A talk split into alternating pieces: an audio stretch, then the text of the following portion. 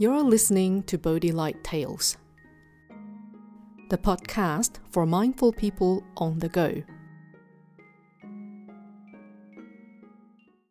Hello, this is Miao Guang.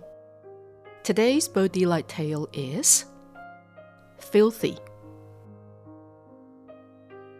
Once upon a time, there was a compassionate Chan master who treated all with respect and equality.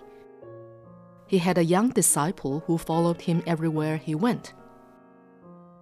One day, he was headed to the nearest town with this disciple. On the way, they heard someone yelling for help. They searched and followed the voice to its source. It was coming from inside of a well. Hello, is someone there? Please help me, said the voice from the well. The master and his disciple quickly ran over, looked down into the well, and saw a helpless little boy stuck in the dry well. Quickly, the Chan master bent forward and reached for the boy. Luckily, the well was not very deep, and he was able to pull the boy up. After being rescued, the boy looked at the Chan master and said, Thank you so much. The master replied, are you okay? Are you hurt? No, I'm okay, the boy said.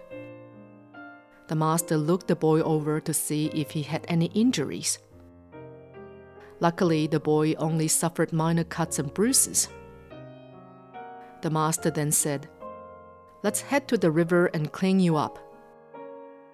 Holding the boy's hand, the master said to his disciple, Are you coming? The disciple grunted. He smells. I don't want to go with him. All right then. You can stay here. We are leaving now. Though having misgivings about following them, the disciple did not want to be left alone in the middle of nowhere. So he hurried after his master, yelling, Wait, master, I'm coming too.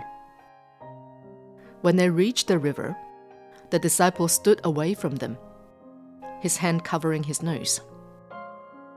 The master used his handkerchief and began washing away the dirt on the boy's face.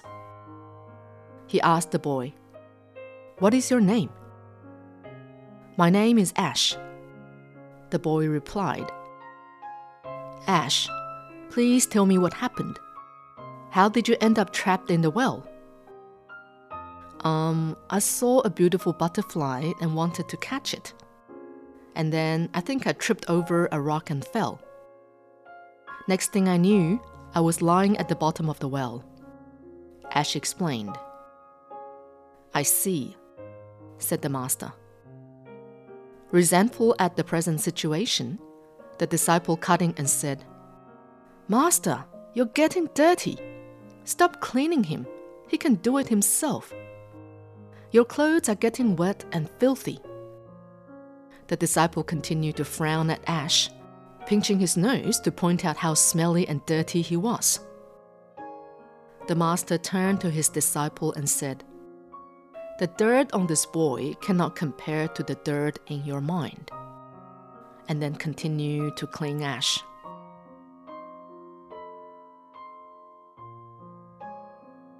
This story highlights that though the dirt on our bodies can be washed off, the dirt in our mind is not easily washed away.